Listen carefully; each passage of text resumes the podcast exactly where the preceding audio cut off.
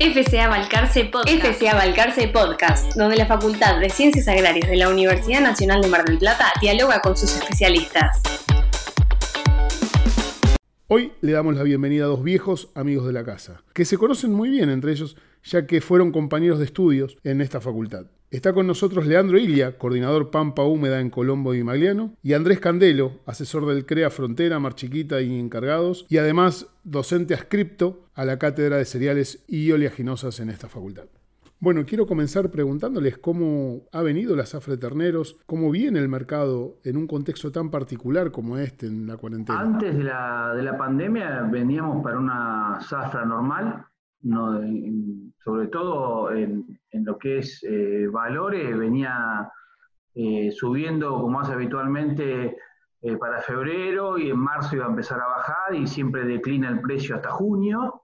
Eso era lo normal, lo habitual, lo que pasa en los últimos 10, 15 años en cuanto a la zafra, siempre pasa lo mismo y de junio a noviembre el precio del ternero levanta. Más o menos se da, en algún año puede haber alguna excepción, pero más o menos se da eso. Cuando arranca todo esto, creo que a la par se arma o se viene armando desde hace un tiempo ya el tema inflacionario. Eh, bueno, cambia un poco el sistema de comercialización en cuanto a los, a los remates feria, después se empiezan a dar creo que a los 45 días, empiezan a habitar los primeros, o 30 días.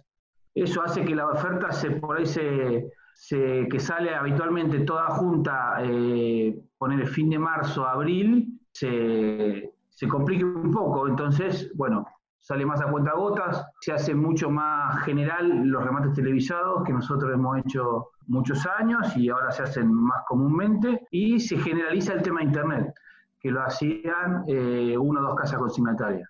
Bueno, eso eh, da, vuelve a dar fluidez al mercado. Hoy hay remates televisados en Internet todas las semanas, vuelve a darle salida al ternero. Pero a inversa de otras veces, creo que pasó una sola vez, Chaco, vos por ahí te vas a acordar, que el ternero suba en la zafra, me parece que pasó una vez hace 3, 4 años, pero no, no, es normal, digamos. Ahora ha tenido una suba importante y yo creo que básicamente, primero porque la gente que vende, este, el gordo se vendió, no se cortó nunca la venta, sí cambiaron los destinos, eh, digamos, mucho de lo que iba a Europa se cortó y empezó a venir acá, pero no se cortó nunca la venta de gordo y la, la gente con al vender gordo paga sus gastos y en la mayoría de los casos el resto tiene que reponer porque siempre es un resguardo de valor y eso es lo que está pasando. Eh, la gente no sabe dónde poner, claro, no sabe dónde, o sea, no sabe, hace lo que sabe, mejor dicho, hace lo que sabe, que es comprar patas y quedarse en kilos, ¿no? Lo, raro ahora es que la relación es a flaco gordo, ¿no? Cómo se ha disparado el, el ternero respecto del gordo los últimos 15 días y para mí las causas ahí, por un lado, el maíz barato es una tentación para meterse en la recría y en la terminación. El otoño que tuvimos fue excelente, entonces todo lo que es pasto, eh, verdeos y demás, también los incentiva a, buscar ternero. Y después que cualquier mini excedente que haya en guita, siguiendo lo que dice Leandro, el tipo lo vuelca en lo que conoce, lo que sabe, no, no, no va a ir a generar este, una inversión en bonos o ese tipo de cosas. Tiene un poquito de excedente, o, retiene su ternero que pensaba vender y eso aumenta el precio, o sale activamente a comprar, más con un maíz barato como estamos viendo que, bueno, es, es, otra parte del incentivo. Dentro de todas las dudas que implica el COVID y toda la situación socioeconómica, el tipo dice, bueno, por lo menos me quedo en terneros y, y veo para adelante cómo sigue esto, así como el productor este, cerealero se, se, sienta, digamos, arriba del cereal. Me parece que hay una, una comparación ahí, ¿no? No, lo que dice el Chapo del valor del maíz también es cierto, digamos. En muchos, eh, históricamente a maíz barato el ternero está caro y a la inversa.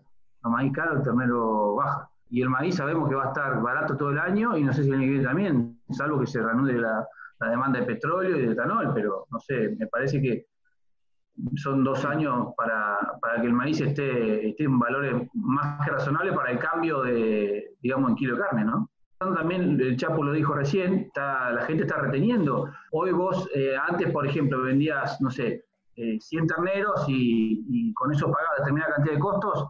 hoy eh, vendés capaz que para pagar lo mismo 70, a pesar de que los costos han subido, y teniendo la posibilidad de, tener pasto y recriar y meter algún kilo más, la gente lo guarda. Porque hay dos cosas. El ternero, como dijo Chapu, está más pesado porque el, otoño fue muy bueno. En general, no sé Chapu, los, gente que vos asesorás, pero en general hay 10, 15 kilos más que el año pasado, promedio, más o menos. Tal cual. Veo los remates. Eh, eso hace que ya vos te encontrás, vas a vender ternero en mayo, te encontrás con un ternero que pesa 10, 15 kilos más. Y, vale un 10% más que lo que valía en Entonces, bueno, eso, eh, quieras o no, hace que vos poner restrijas un poquito la venta si tenés la posibilidad, ¿no? Obviamente.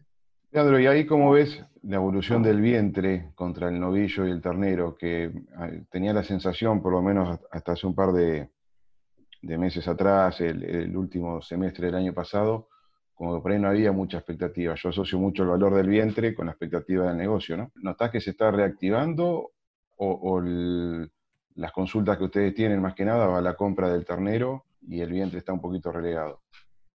No, no, el vientre venía así hasta marzo, mediado de fin de abril, si querés.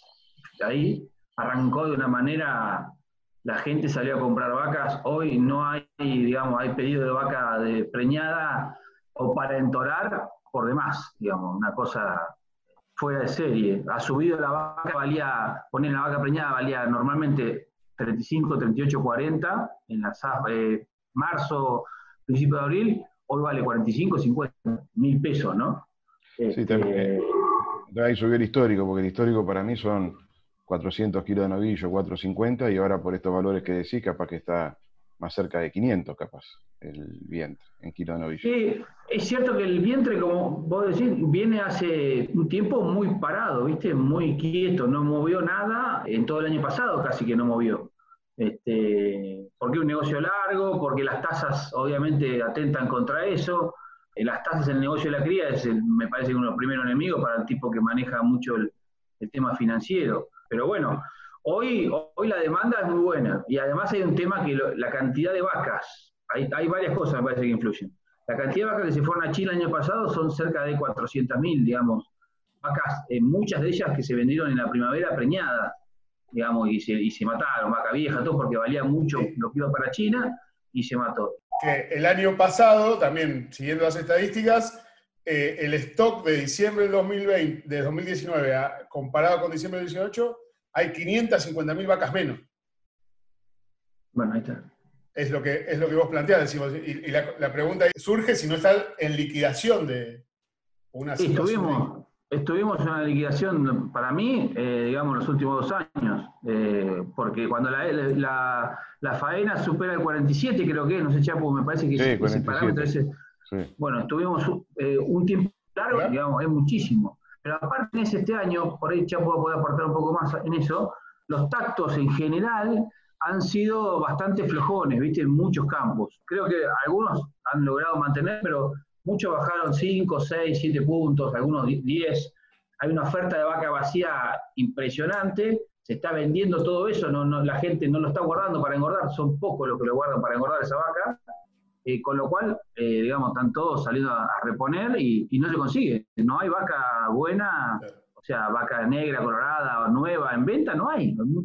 Sí, tal cual, los tactos, eh, diciembre fue muy seco y por ahí los sistemas que no estaban, o sea, la primavera fue muy seca, los que no estaban bien preparados o no venían con esquemas de pastura o eh, servicios anclados más en el mes de octubre, por ahí después se fue complicando y se están viendo que hay varios puntitos menos de, de